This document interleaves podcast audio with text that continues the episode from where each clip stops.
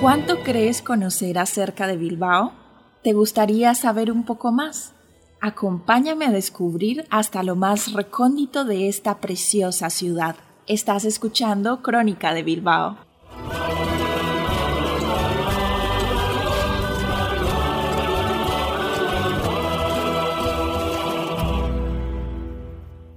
Bienvenidos a un nuevo capítulo de Crónica de Bilbao. En este caso hablaremos acerca del Paseo de Uribitarte.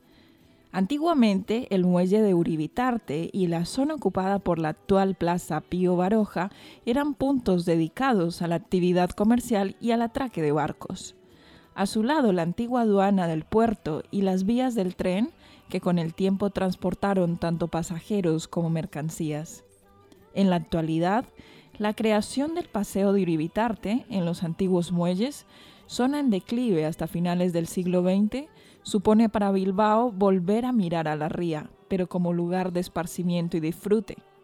El proyecto fue desarrollado por el Gabinete Municipal de Arquitectura, con los arquitectos Blanca Brea y Elías Mas como responsables, finalizando las obras en el año 2000.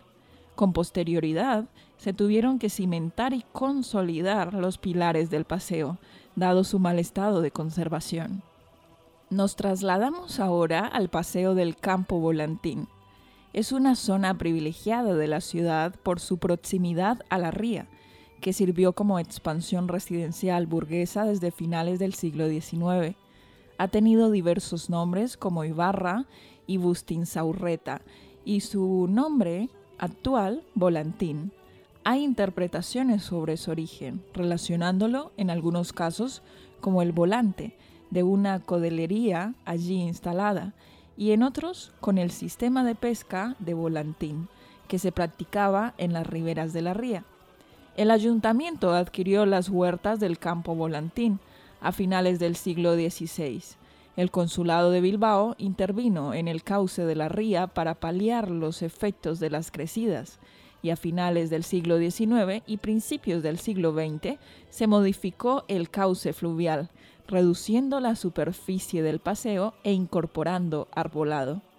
La burguesía fue instalando sus residencias, cottage, chalets, villas y hotelitos en este entorno, aunque de manera temporal, antes de elegir ubicaciones como Indaucho y más alejadas de Bilbao, en las arenas y hasta aquí hemos conocido un poco más acerca del Paseo de Uribitarte y del Paseo del Campo Volantín.